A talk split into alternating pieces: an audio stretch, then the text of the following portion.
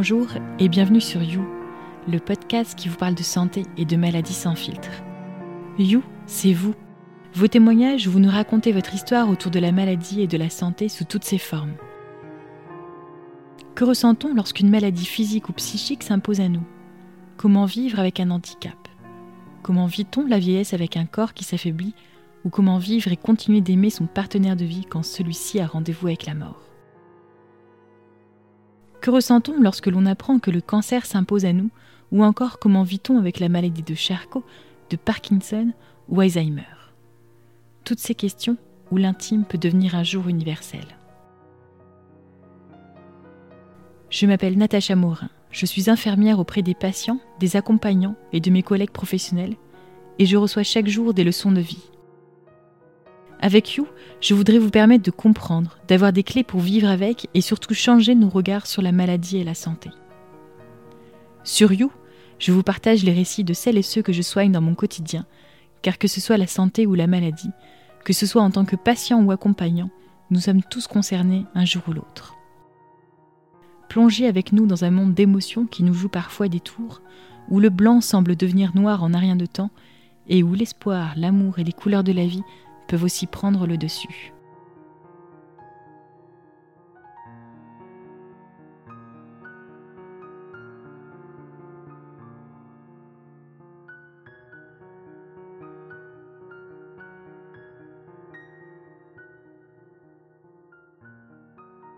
Aujourd'hui, You, c'est elle, Marine. À l'âge de 25 ans, Marine se retrouve confrontée à la maladie celle de son père Joseph atteint par la maladie de Charcot lorsqu'il fête ses 58 ans. Une année où son père, sa mère, son frère, sa sœur et elle vont courir contre la montre pour essayer de comprendre, accepter et subir. Mais malgré tout, une course contre la montre pour vivre et profiter de chaque instant en s'accrochant au temps qu'il leur reste. Marine nous partage avec ses mots la douleur qu'elle a vécue et ressentie vous découvrirez une femme pleine de force et de courage qui a soutenu son père tout en faisant le deuil d'une vie qu'elle aurait aimé partager avec lui. Les mots de Marine sont transpercés d'une solitude profonde face à une maladie qui lui était inconnue. Ils sont des silences qui ont laissé place au pouvoir puissant du regard qui leur a permis de toujours s'aimer. Joseph s'est battu pour sa vie, sa famille s'est battue pour lui. Battons-nous ensemble face à cette maladie pour soutenir toutes ces personnes atteintes et toutes ces personnes qui deviennent accompagnants malgré eux. Je remercie la marque Mon Arbre pour la Vie qui soutient la réalisation de ce podcast. Et je remercie toujours Hugo Wesley Stripoli pour la création originale de la musique. Et maintenant c'est parti. Installez-vous et bonne écoute.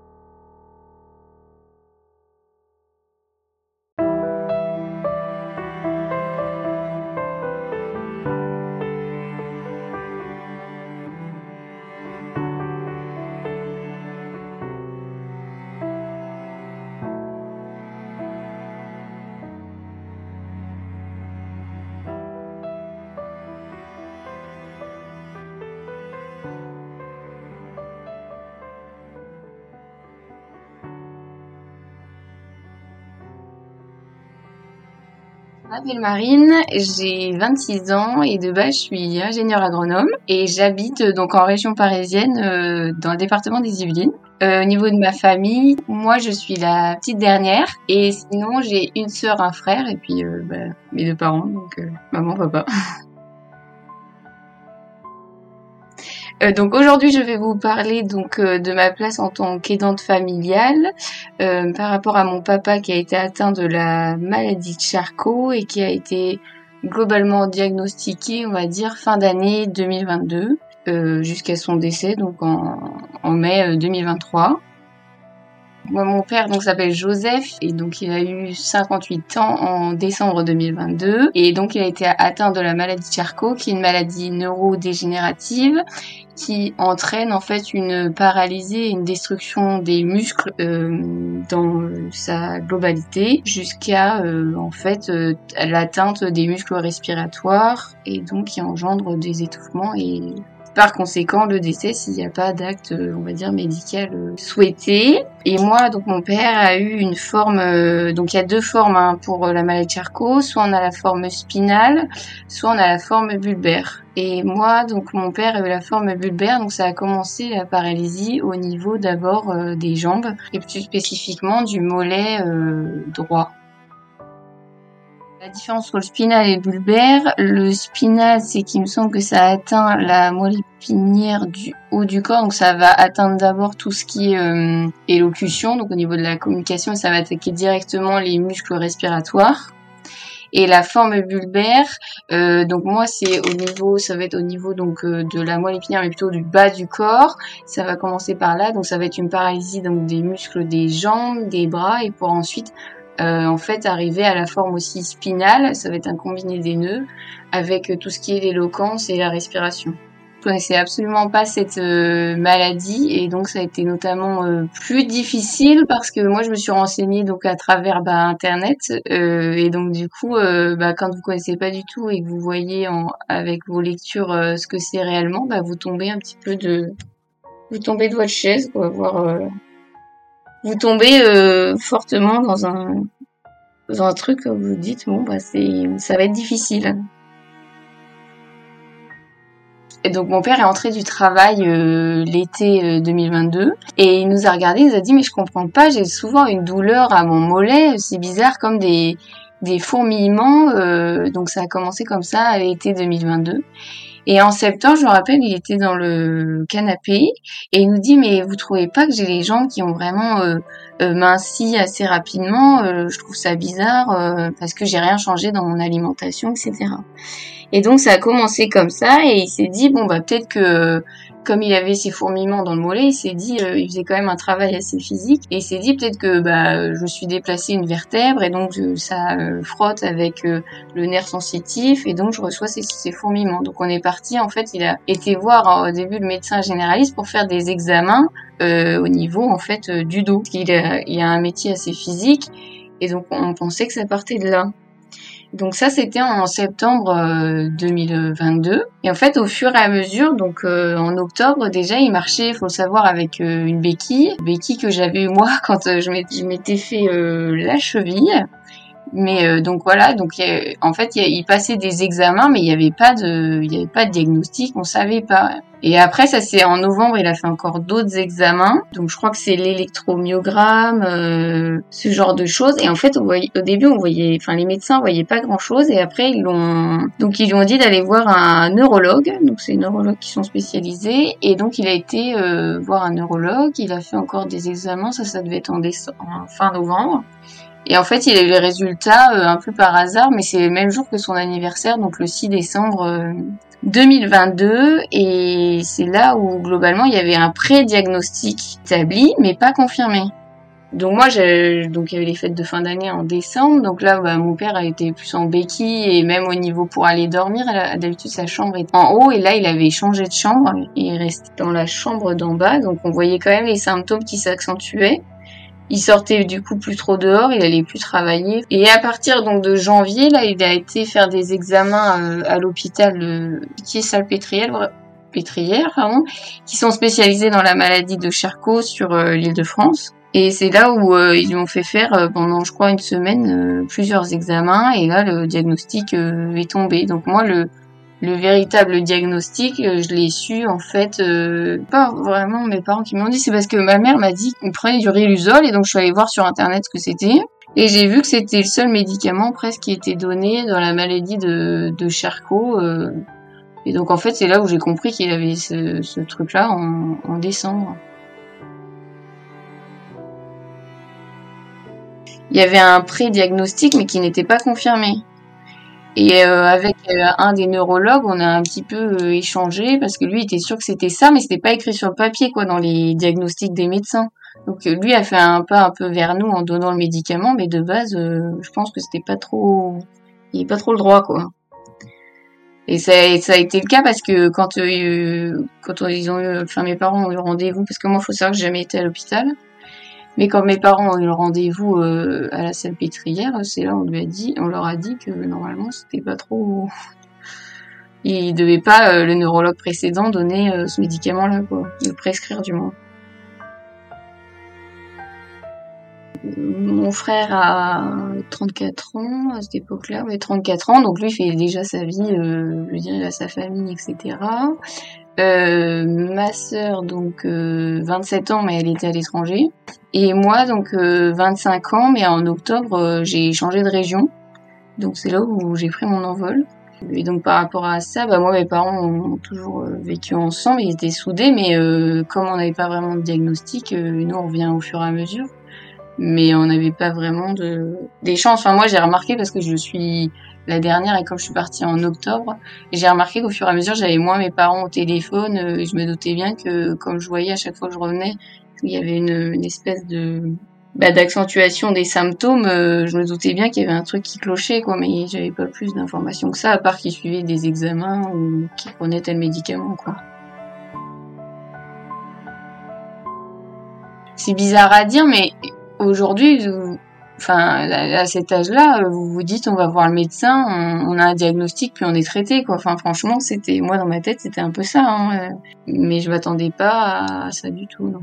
Donc ma mère euh, savait avant nous, mon frère l'a su aussi avant. Et donc ma sœur était à l'étranger, mais elle, comme elle est infirmière, elle avait déjà vu des patients avec cette maladie, donc elle savait un peu plus ce que c'était.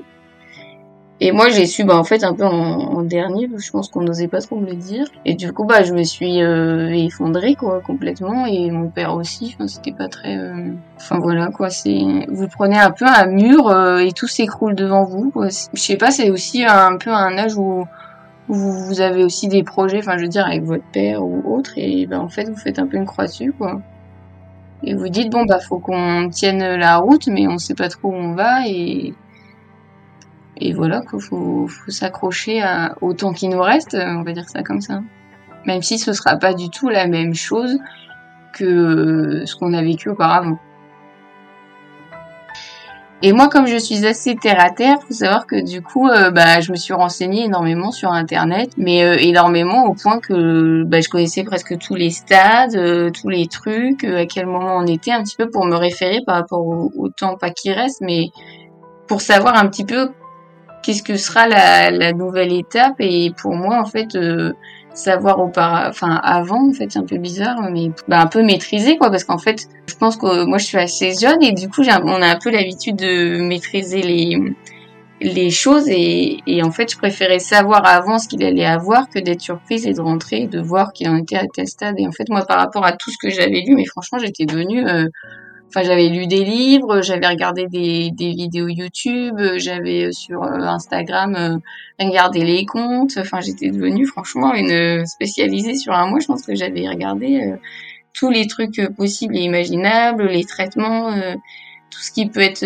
machine médicale pour adapter. Et donc moi, c'est un peu, c'était un peu comme ça. Alors que par exemple, mon frère, lui, voulait, par exemple, pas spécialement connaître les stades. Enfin, chacun a des réactions différentes aussi hein, dans l'appréhension de la maladie et aussi du bah, de l'approche indirectement de la mort. On a tous un peu nos, nos réactions, mais moi, c'était vraiment de contrôler pour savoir à quel stade est-ce que euh, j'en étais. Mais euh, après, faut savoir qu'il a eu une...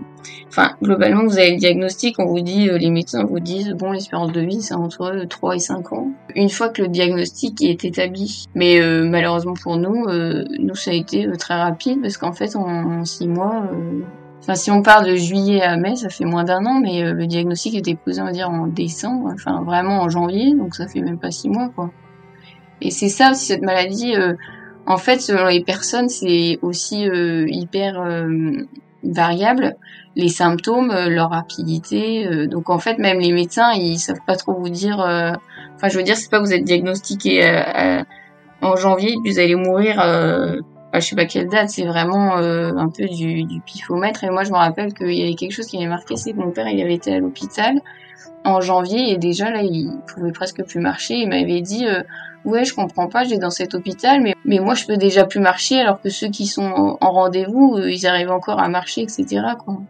On sentait qu'il y avait un peu une, une frustration, quoi, de se dire, bah pourquoi moi ça va aussi vite.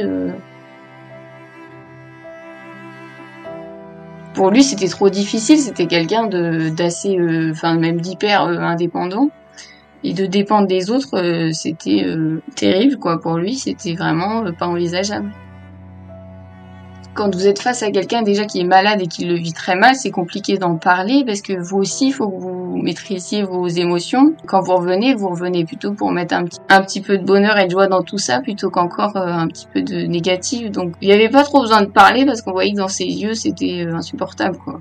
Et puis euh, c'est ça quand euh, moi je souffrais aussi beaucoup d'angoisse, euh, d'anxiété parce que comme je revenais un petit peu, donc au début je revenais un peu une, fois toutes les deux semaines, après toutes les semaines pour m'occuper de de lui et fallait aussi que moi je fasse face à la dégradation quoi à chaque fois que je revenais quoi.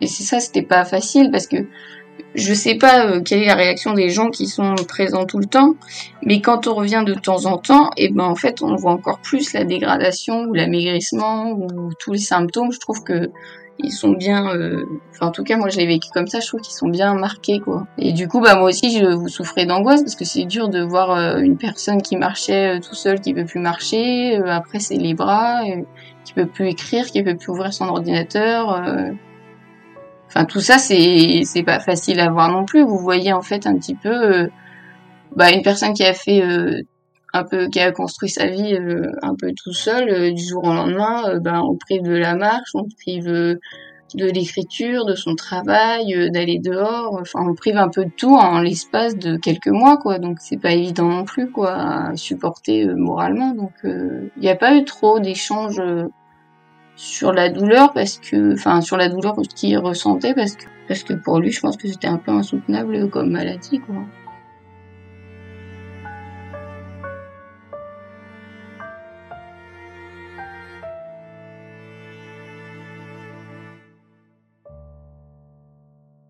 Euh, j'ai créé donc euh, ma page Instagram où je me suis dit bah comme on connaît pas trop euh, cette maladie, je veux sensibiliser. Et finalement aussi bah cette page elle m'a permis de d'en parler, enfin de présenter aussi un peu la maladie et de faire un peu une communauté de personnes euh, qui finalement, soit leurs parents ou quelqu'un, un membre de leur famille, ont euh, cette maladie. C'est plutôt avec ces personnes-ci que finalement qui sont des personnes externes avec qui j'ai parlé parce qu'au moins ils, pouvaient comprendre un peu bah, ce que je traversais parce qu'ils vivaient la même chose alors que bah, les autres, enfin les personnes, enfin ma famille, oui. Euh, des autres personnes, c'est, enfin même mes amis, etc. J'en parlais, mais je j'allais pas trop dans le détail parce que c'est pas évident non plus de parler de tout ça. Donc euh, c'est vrai que j'ai gardé beaucoup euh, en moi, mais je parlais à travers euh, cette page, quoi. Et les gens qui vivaient la même situation, parce que c'est pareil, on est aidant, mais c'est une maladie où moi, mon père, du coup, on n'a pas eu beaucoup de, enfin, lui ne souhaitait pas euh, avoir de personnes présentes au quotidien euh, externe, on va dire ça comme ça. Et bah, c'est nous qui nous sommes chargés un petit peu euh, des soins, enfin de, tout quoi. Et en fait, ça aussi fait qu'il y a aussi un isolement de la part des dents qui est énorme quoi, parce qu'en fait, comme la personne vous sollicite de plus en plus avec la maladie, vous pouvez pas le laisser tout seul parce qu'ils ont peur de tomber et de se faire mal et ils peuvent pas se relever. Donc il y a un isolement pour euh, tout quoi. Enfin la vie quotidienne est un, isolement. Vous restez tout le temps chez vous et, vous êtes sollicité euh, bah, comme si vous vous imaginez que vous êtes avec quelqu'un qui a plus l'usage de ses bras, plus l'usage de ses jambes. Donc euh, tout est a besoin d'accompagnement.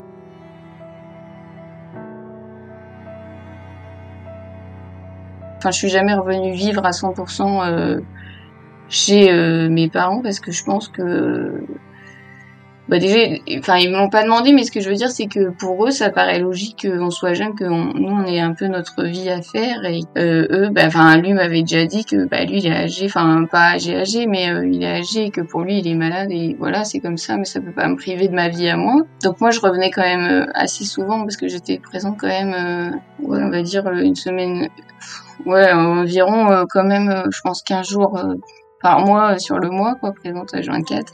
Et le quotidien, bah, bah, c'était un petit peu, il se réveille, donc déjà il dormait hyper mal, donc il se réveillait, il devait être 10 heures.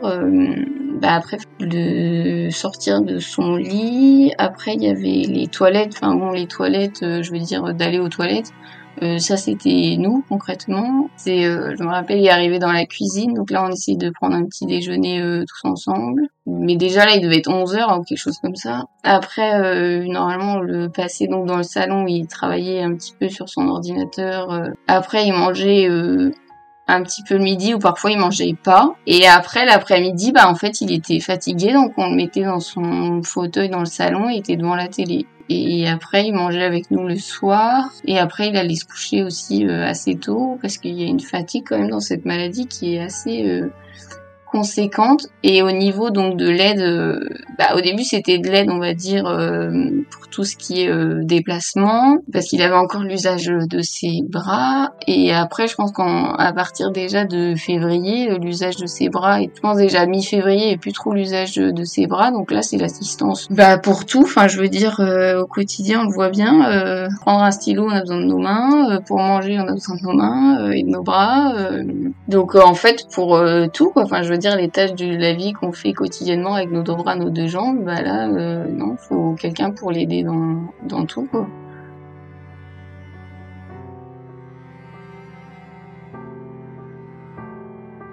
Pour euh, ces maladies-là, ils ont le droit d'avoir euh, de la kinésie, de la kiné. Donc il avait kiné, je crois, deux, deux fois par semaine ou trois fois par semaine. Et euh, non, sinon après, euh, après ça arrivait un peu plus tard, je dirais en, avril, où là, comme il pouvait plus manger et mâcher des euh, des bah, des repas, hein, ça c'est pareil, vous pouvez plus mâcher les repas, les aliments.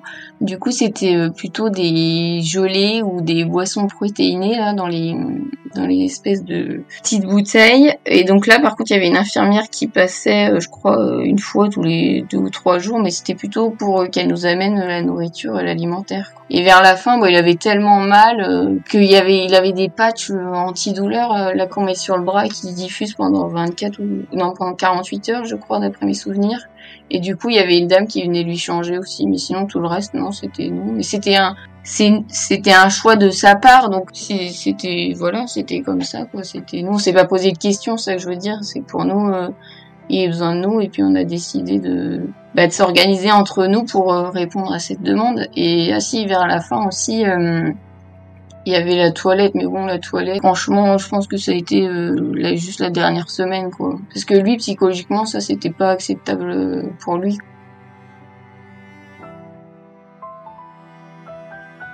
On avait toute une organisation pour pouvoir euh, le laver. Fallait le mettre euh, sur le côté. Après, fallait laver au gants. Euh. Après, moi, je faisais donc tout ce qui on va dire, haut du corps. Et c'est plutôt ma maman qui faisait bas du corps. Mais bon, après, vous êtes avec votre douche, bon, vous tournez la tête et puis vous le rincez, quoi. Mais ouais, c'était particulier. Mais on, on le lavait pas comme quelqu'un de normal. Enfin, je veux dire, on le lavait peut-être une fois par par semaine s'il voulait bien, parce que voilà, ça c'est vrai que je trouve que c'est dommage. Mais niveau hygiène, euh, c'était pas.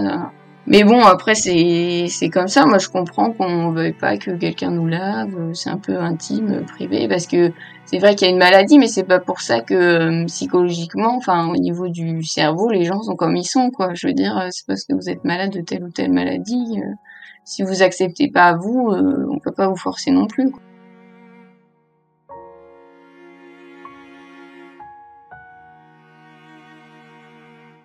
Les personnes donc soit atteintes de cette maladie vont à l'hôpital spécialisé. Donc ça c'est tous les bah, de mémoire, je crois que c'est toutes les six semaines hein, qu'il y a un rendez-vous et donc ce rendez-vous dure généralement euh, une journée complète ou lors de cette journée ils font un peu le tour avec euh, l'ergothérapeute, le psychologue, le neurologue, kiné, Enfin, je sais même plus. Enfin bon, ils font le tour en tout cas. Moi, j'ai jamais été présente euh, donc euh, à l'hôpital. C'est ma maman qui y allait euh, avec mon père. Donc nous, ce qu'il faut savoir, c'est que oui, il y a eu des contacts avec l'ergothérapeute et même l'assistante. je crois qu'il y a l'assistante sociale parce qu'il y a aussi des dossiers à faire pour les aides justement. Et donc il y avait aussi donc les rendez-vous à la maison justement pour l'adaptation du domicile bah en fait il y a certains critères à respecter il me semble. Et par exemple nous la douche ben on n'a jamais pu faire une douche euh, au niveau pour les personnes handicapées parce que ben malheureusement on est un pays où il y a encore beaucoup d'administratifs à faire et des délais. Et par exemple pour pouvoir refaire juste la douche euh, globalement fallait presque un an.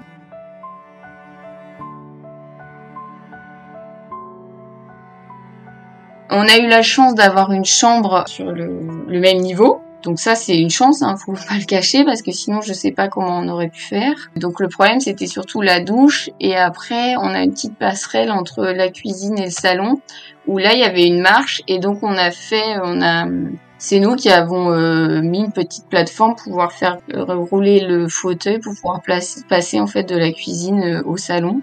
En fait, finalement, euh, il y, a, y a beaucoup de conseils, c'est vrai. Mais enfin, lors des rendez-vous, ils ont contact avec euh, l'association, mais moi, mes parents n'ont pas souhaité, je crois, être en contact. Enfin voilà, en fait, on a un peu fait notre truc dans notre petit coin. Euh, moi, je suis en contact avec l'association parce que du coup, comme j'ai créé ma page, j'ai un peu parlé avec eux. Je me suis aidée. C'est vrai que ça c'est bien. Ils ont un guide spécialisé pour les aidants sur leur site internet. Donc ça, je l'avais transféré à ma mère. Mais c'est vrai que je pense que l'Arsla, ouais, c'est la seule association, enfin en tout cas c'est la seule association, je crois, nationale pour euh, de Charcot. En fait, je pense que c'est pas qu'ils ont pas voulu dans le fond, c'est surtout que comme c'était un manque de temps, nous, c'est vraiment, on s'est fait un peu happer par le temps vu qu'on s'occupait euh, tout le temps de notre père et ben en fait on n'avait pas le temps pour faire des rendez-vous euh, ou que les gens viennent. Enfin déjà vers euh, déjà mars les gens venaient et tout à la maison. C'était déjà compliqué pour nous. En fait on a l'impression d'être sollicité partout mais on n'a pas vraiment le temps. Enfin on veut plutôt donner le temps à la personne qui est malade. Et parfois même je sais qu'il y a eu l'assistante sociale qui est venue ou ce genre de choses. Et quand vous faites le ratio un petit peu euh, temps et est-ce que ça vous apporte vous ou pour le malade en tant que tel Ben en fait c'est pas jouable parce que souvent faut X rendez-vous avec X personnes pour à la fin avoir euh, quelque chose. Et bon ben voilà c'est fait comme ça aujourd'hui, mais c'est vrai que je trouve que même entre les professionnels de la santé, tous autant qu'ils sont, euh, il y a, enfin je sais qu'au niveau de l'administratif, fallait redonner euh, X fois les documents pour tel ou tel truc.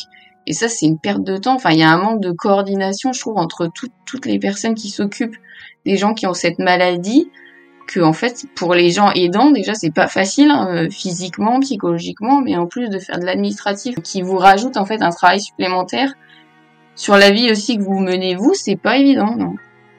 C'est beaucoup de temps pour, euh, je trouve que nous, on a, enfin, en tout cas, lui, au vu de la rapidité des choses, euh, en fait, j'ai plutôt eu l'impression qu'on se débrouillait nous-mêmes. Enfin, moi, je me revois euh, pour le fauteuil électrique, là, avec le joystick. Ils avaient eu contact avec l'ergothérapeute de l'hôpital, mais ça, c'est pareil. On parlait de remboursement. Enfin, apparemment, elle disait que presque tout était remboursable. Et en fait, quand on allait voir, nous, les pharmaciens ou autres, on nous disait, bah non, pas remboursé ou enfin voilà il y avait des petites choses un petit peu spécifiques où il fallait passer par un prestataire bah, je pense que l'ergothérapeute, elle connaissait bien, mais que c'était un peu obligatoire parce que les délais étaient, étaient longs. Et en fait, moi, je me suis vue appeler moi-même euh, des pharmaciens en leur posant des questions par rapport justement à l'allocation, l'allocation donc des fauteuils roulants. Finalement, comme c'est une course contre la montre, euh, vous comptez plus sur vous que sur les gens spécialisés pour faire telle ou telle chose parce que ben voilà, les gens aussi euh, leur métier, mais ils ont pas mal de choses à traiter et que vous ayez, je pense, une évolution rapide ou une évolution plus lente, ben pour eux c'est la même chose quoi. Ils voient pas, comme ils sont pas le nez au quotidien et qu'ils voient, c'est vrai que les patients une fois tous les six semaines, je pense qu'ils sont pas rendus compte que nous ça allait super vite et qu'on n'avait pas le temps, que c'était une course contre la montre et qu'il fallait adapter rapidement parce que même nous on avait du mal à s'adapter à chaque étape et à la fin bah ça, ça va de plus en plus vite donc c'est compliqué quoi. Ce moment-là, euh, j'avais quand même une formation, donc j'essayais un petit peu de tout conjuguer. Euh, C'était assez dynamique. Je faisais pas mal de, de routes aussi. Euh, non, j'ai essayé de tout mener de front. Euh, finalement, bah, j'ai quand même euh, réussi, à, voilà, mais c'était pas, c'était pas facile, quoi. Quand on vous demande, bah, c'est ça aussi, hein, on, se rend pas compte. Mais c'est vrai que, bah, moi, j'étais la première avant, j'allais, je me plaignais un petit peu de choses, finalement, les choses du quotidien. Et en fait, c'est vrai que maintenant, je me dis, en fait, les gens, on sait pas ce qu'ils vivent dans leur vie personnelle. Par exemple, sur cette période-ci, j'avais quand même quelque chose de de difficile, mais je me disais, faut pas, enfin, je voulais pas en parler parce que j'avais pas envie non plus qu'on qu'on me traite un petit peu comme, euh, enfin, je sais pas, euh, je voulais aussi rester dans une vie un peu classique et pas forcément penser à ça tout le temps en le disant aux gens que je connaissais pas forcément. J'ai voulu un peu le garder pour moi parce que c'est pas facile non plus de le dire euh, à des gens que vous connaissez pas. Euh, oui, voilà. Après, ils vont vous dire, bah, comme c'est vrai que la maladie est pas forcément connue, ils vont vous dire bon ben qu'est-ce que c'est? Donc là vous devez en reparler. Enfin c'est aussi euh, reprendre un petit peu sur vous des choses pour échanger. Donc moi je pense que j'ai préféré me cacher et pas en parler. Rester un petit peu dans mon truc.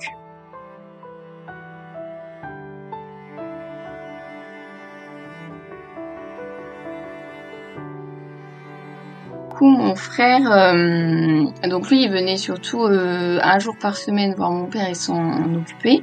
Donc moi, je le voyais un petit peu moins, donc j'ai pas trop eu le temps d'échanger avec lui par rapport à ça, mais je sentais, si, si tu veux, dans la manière dont il se comportait quand euh, il était face à mon père, que ben ça le, il préférait un peu fuir, enfin, ça lui faisait trop de mal, quoi. Il préférait pas faire face à cette chose-là.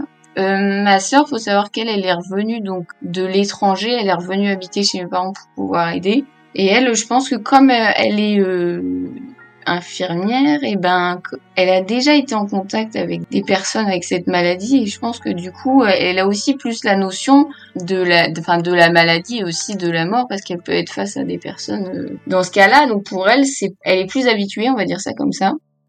Elle n'a pas les mêmes notions. Et ma maman, clairement, bah, c'était un épuisement. Enfin, on pas, c'était l'épuisement moral, physique, euh, l'épuisement vraiment important, hein, parce que quand euh, vous vous levez euh, 4, 5, 6 fois dans la nuit, plus la journée, vous êtes aussi tout le temps sollicité, il y a un épuisement physique et moral qui est énorme. Hein. Elle avait pas trop le temps de nous en parler parce qu'en fait, dès qu'elle allait se reposer, c'est nous qui prenions le. En fait, c'était un peu un quoi. Chacun et ses jours et du coup, ça permettait à l'autre de souffler, etc., etc. Mais non, elle s'est pas confiée particulièrement là-dessus. Bah, c'est vrai quand on a déjà un peu la tête dans le guidon, le soir, on n'a pas trop envie de parler de ça. On peut plutôt regarder euh, d'autres choses. Quand on a déjà la tête tout le temps euh, là-dedans, c'est compliqué.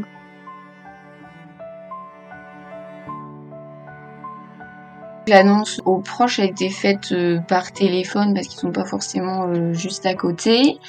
Et donc, euh, bah, les personnes venaient, euh, mais bon, ils sont pas, enfin, ils sont venus peut-être une ou deux fois sur l'année 2023, euh, comme ils n'étaient pas juste à côté. donc, il y a eu une présence, oui, de ces personnes pour aussi parler d'un peu d'autres choses, quoi, parce que nous, c'est vrai qu'on avait un peu la tête dans le guidon par rapport à cette maladie, mais pour mon père, je pense qu'il parlait aussi de tout, de choses un petit peu de la vie courante et, du coup je pense que ça lui faisait du bien aussi euh, moralement. Mais bon après l'annonce de la maladie bah, tout le monde s'effondre hein, parce que en fait vous vous rendez compte euh, et puis quand vous revenez à chaque fois vous vous rendez compte que vous êtes complètement euh, démunis et que de toute façon euh, vous serez pas plus fort que la nature et que globalement, ben, vous voyez bien qu'à chaque fois il y a des gradations jusqu'au jour où, voilà. Mais ça c'est pas facile non plus de, de se le dire. Hein. Que les gens, enfin, vous disent oui, euh, maladie incurable. Déjà vous dites qu'est-ce que c'est, ça veut dire? Parce que moi je savais pas ce que ça voulait dire. Et en fait, euh, ouais, c'est vrai que moi je me disais, bah, il est malade, on prend des médicaments, on n'est plus malade. Enfin voilà. Mais en fait, ça se passe pas toujours euh, comme ça. Donc tout le monde a été euh, effondré par rapport à la maladie et bah vous deviez faire face, mais c'était pas c'était pas facile hein, de faire face à tout ça. Il y a des moments où euh, même entre nous, on se regardait puis on avait envie de tous pleurer. et notamment, je trouve aux, aux événements un petit peu aux réunions de famille. Moi, je me rappelle que Pâques, ça m'a ça m'a scié sur place parce que j'ai compris dans le regard de mon père que c'était la dernière fois, que ce serait un peu le dernier événement euh, tous ensemble, quoi. Même lui, il était un petit peu effacé. C'est douloureux, quoi. Parce que vous savez que indirectement prochain, ben il sera plus là. Et ça, c'est pas facile.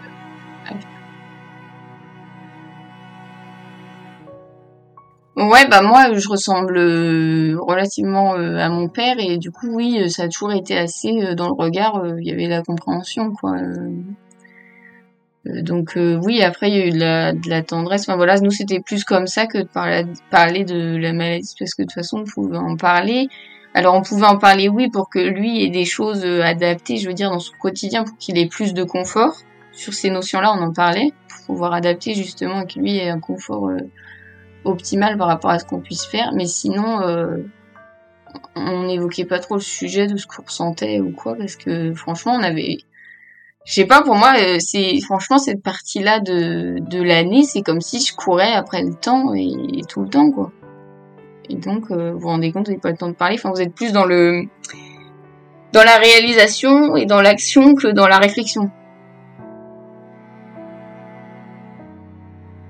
que socialement, bah, il y a un isolement parce que bah, c'est vrai que nous on est assez euh, sociable, donc il y avait pas mal euh, d'événements, etc. Et en fait, euh, bah, soit au début on s'organisait vu qu'on était deux ou trois, et donc c'était soit le tour de l'un, soit le tour de l'autre. On essayait d'être équitable par rapport à ce qu'on voulait faire. Et en fait, au fur et à mesure que ça avançait dans la maladie, ben en fait on priorisait donc bah, l'aide de mon père et pas du tout notre sociable. Donc on arrivait à un isolement parce qu'on sortait plus non plus nous. c'était puis on était tellement fatigués qu'en fait on n'avait même pas courage de faire euh, quoi que ce soit, quoi, parce que quand vous réveillez euh, tous les deux heures euh, la nuit et que la journée vous devez être aussi opérationnel et ça pendant plusieurs semaines, vous n'avez pas trop le temps de. On était plutôt du style à 20h ou 21h dans notre canapé à nous endormir parce que la fatigue elle est bien présente et s'accentue. Donc socialement, je sais que ma mère a beaucoup pris sur elle et qu'elle nous a quand même permis de sortir. Enfin moi en tout cas j'avais pas mal d'événements parce que c'est aussi la période où, enfin voilà, je, je j'avais des mariages ou voilà ce genre de choses, des événements quand même importants aussi pour euh, mes amis. Donc euh, on essayait de s'organiser en conséquence, mais c'était pas évident aussi parce que quand vous allez aux événements, vous dites un petit peu que vous abandonnez euh, une partie où c'est déjà pas évident, mais après ça vous sort aussi un petit peu. Mais il y a, y a quand même un, un isolement social qui est énorme.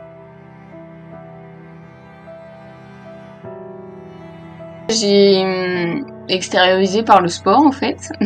Et encore aujourd'hui d'ailleurs hein, et je me suis dit euh, au début j'ai réfléchi un petit peu à me dire bon qu'est-ce que je peux faire pour que ben voilà un peu parler de ma situation de ce que je traverse. Je sais très bien qu'il y a d'autres personnes qui travaillent qui traversent ou qui ont traversé euh, ces moments de vie. Je me suis dit bon ben qu'est-ce que je peux bien faire pour euh, voilà moi aussi mettre une petite pierre à l'édifice. Et en fait euh, j'ai choisi la course à pied parce que bah, vous avez pas mal de courses qui reversent des fonds à des associations ou des choses comme ça. Comme il y a l'aspect d'entraînement, de performance, comparé à juste vous faites un don, je veux dire, à travers votre ordinateur, vous payez et puis voilà il y avait un peu cette notion de déjà d'exutoire euh, mental pour penser à autre chose et un peu de perso de performance dans le sens où euh, bah voilà c'est pas évident faut quand même s'entraîner faut que le corps etc euh, bah on se bouge un petit peu pour voir sensibiliser alors après j'avais l'idée de faire une association où vous pouvez reverser des dons je cours etc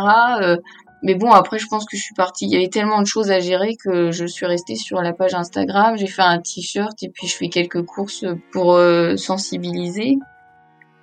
Euh, parce qu'après, ça aussi, ça demande aussi du temps. Enfin, je veux dire, euh, mes supports, je les faisais, mais je veux dire, il y avait aussi des périodes où j'avais moins le temps que d'autres.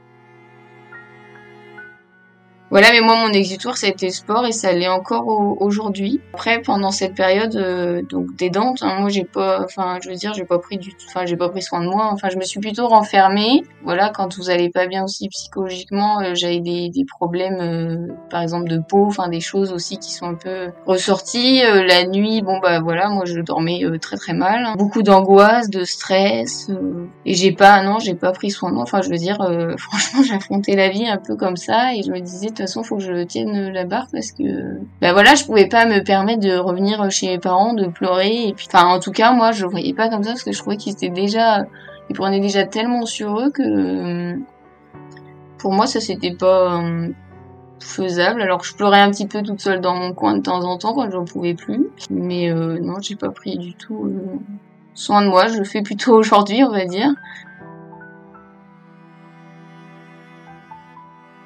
Donc je suis revenue deux jours avant le décès. Là, j'avais bien vu que ça avait, euh, ça s'était beaucoup euh, dégradé. Et moi, bah en fait, sa réaction, ça a été, enfin, j'avais compris donc dans le regard hein, que voilà. Après, ma sœur étant infirmière, avec, euh, elle me disait que bon, c'était pas normalement pour tout de suite, etc. Mais bon, en fait, il m'a un peu dit de m'en aller, quoi. C'était un peu parce que bon, comme je sentais qu'on allait vers la fin, j'hésitais à, repartir ou rester. Enfin, je savais pas trop. Et c'est lui qui m'a dit, euh, qui m'a dit de m'en aller. Il m'a dit, euh, de toute façon, t'es bien accompagné, donc euh, ça ira pour toi.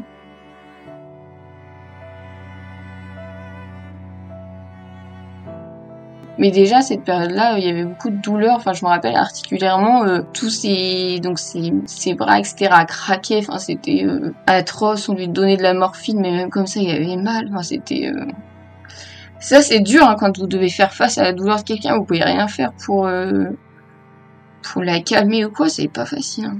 Et donc cette nuit-là, donc du lundi au mardi, ma mère a dormi avec mon père.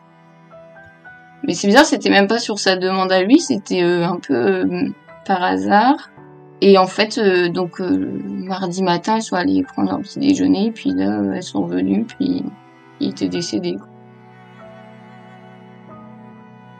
Mais bon, je je saurais pas si c'est une mort naturelle ou si c'est pas lui qui a décidé d'arrêter. Parce que cliniquement parlant, enfin je veux dire l'état du corps, bon les médecins avaient l'air de dire que c'était pas forcément prévu, mais je pense que pour lui c'était tellement c'était tellement douloureux tout ça que il a préféré euh, arrêter quoi. Je suis revenue au fait à la maison et je suis restée euh, une semaine euh, voilà et mon père est resté bah déjà faut le dire on était quand même soulagés qu'il soit décédé à domicile parce qu'on a dû quand même se battre les jours d'avant pour euh, avec les pompiers etc parce que comme euh, il avait du mal à, à respirer euh, il voulait l'amener donc à l'hôpital pour pouvoir le soigner etc mais non on voulait pas parce qu'on savait que s'il partait il allait mourir là-bas quoi.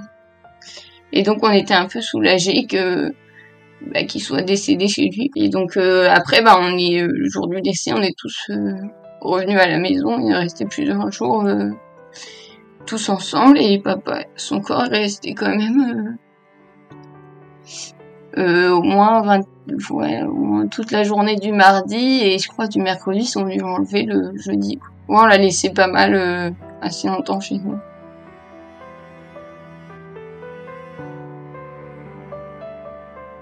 Et on est dans un deuil, donc on a aussi chacun sa manière de vivre son deuil, ça aussi faut le, le dire. Euh, moi, je suis la plus introvertie, donc je, du coup, je m'évade à, travers le sport. Après, ma maman, elle est un peu plus euh, énervée, on va dire ça comme ça.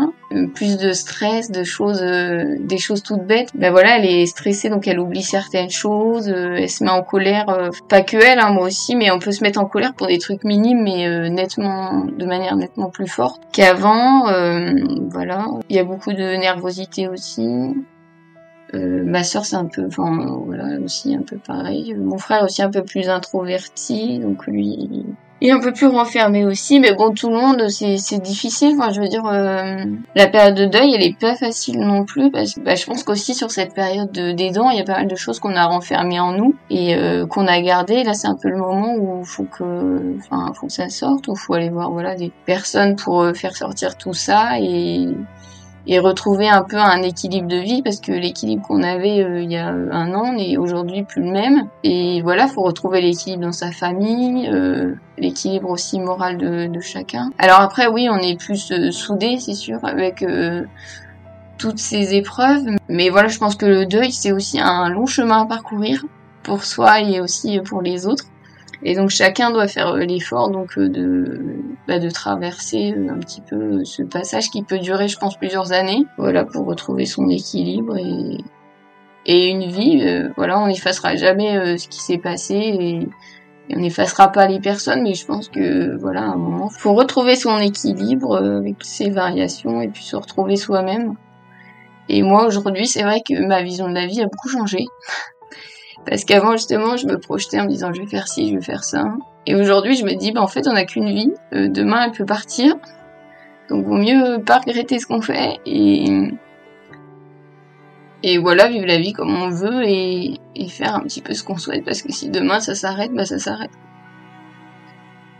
Et moi, donc, c'est vrai que tout ce qui euh, bah, je pense comme j'étais jeune, je projetais un petit peu ma vie. Donc, à tel âge, vous faites ci, euh, tel âge, vous faites ça. Et en fait, tout ça, ça a changé. Moi, c'est vrai que je me dis qu'aujourd'hui, euh, bah, je veux bien. Euh, enfin, en fait, euh, j'ai plus la volonté de profiter de la vie parce que je me dis que si demain ça s'arrête, ben, ben voilà, si ça s'arrête, bah, ce serait dommage de me dire que, je sais pas, j'ai passé tout mon temps la tête dans le travail ou je sais pas. Je me dis qu'en fait, finalement, euh, les, le bonheur réside dans des petites choses et voilà, faut prendre le, temps pour euh, sa famille, pour ce qu'on aime bien faire, même si le travail c'est aussi important. Mais je trouve que moi aujourd'hui, je cherche un équilibre entre entre bah, tout, ça, quoi. Et j'ai la notion de l'importance des choses qui est notamment de la famille, des événements euh, familiaux, qui est plus importante euh, qu'avant.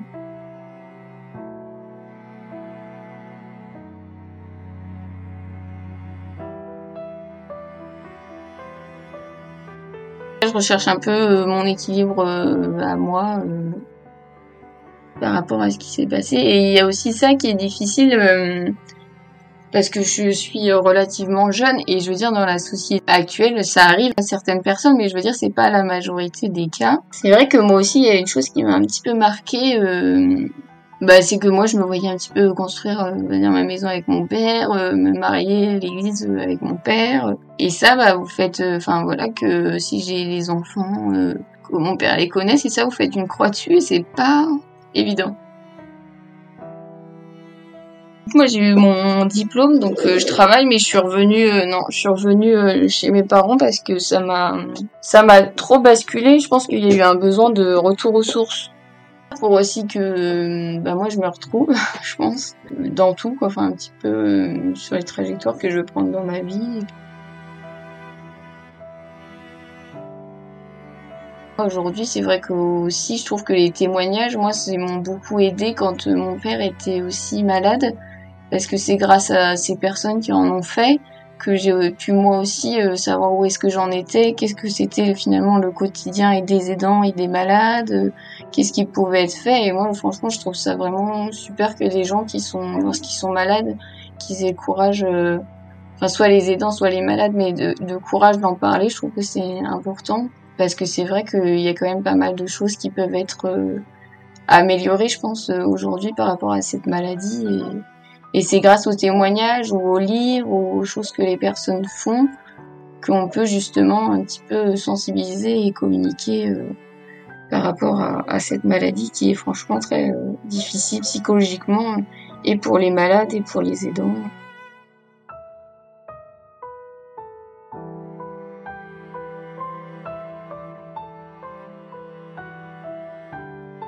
Ouais, moi je voudrais dire aux, gens bah, de profiter un petit peu des petits moments de la vie, donc des moments de famille, des moments, euh, bah, les petits bonheurs un petit peu de la vie, parce que finalement c'est aussi euh, grâce à ça qu'on arrive à tenir quand on a des événements euh, douloureux et que bah, c'est important quand autour de la table toute votre famille est en bonne santé, bah, de profiter parce que malheureusement il se peut qu'un jour ce soit plus le cas et et que c'est vrai que la vie il y a des petites choses euh, pas forcément euh, très fun au quotidien mais que finalement par rapport à une maladie ou un décès bah finalement c'est pas c'est pas grand chose et je pense qu'il faut aussi rester positif parce que c'est ça aussi qui nous fait euh, en tout cas pour les personnes en deuil qui nous fait garder le cap sur la vie et sur les projets et ce qu'on souhaite construire euh, alors, faut savoir que ma sœur, elle lui avait fait un cadeau euh, qui d'ailleurs je trouve était vraiment super. C'est, euh, je crois que c'est, euh, c'est un livre. Il s'appelle Papa, raconte-moi ton histoire.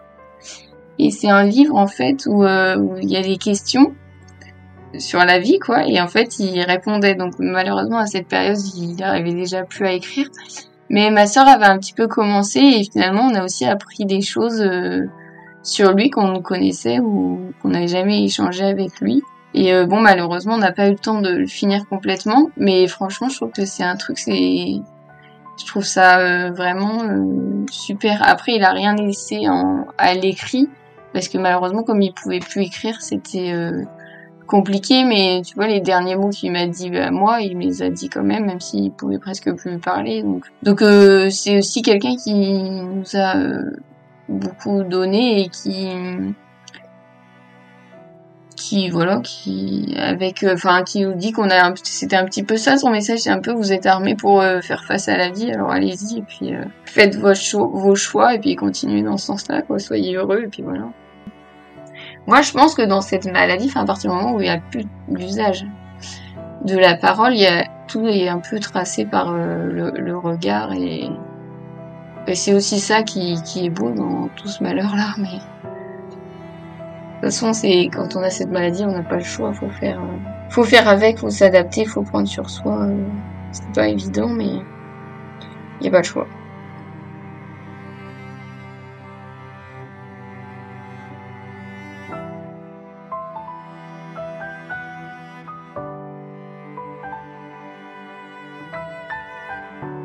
Merci à Marine pour son témoignage et sa confiance. Merci à vous pour vos écoutes nombreuses depuis la création de ce podcast.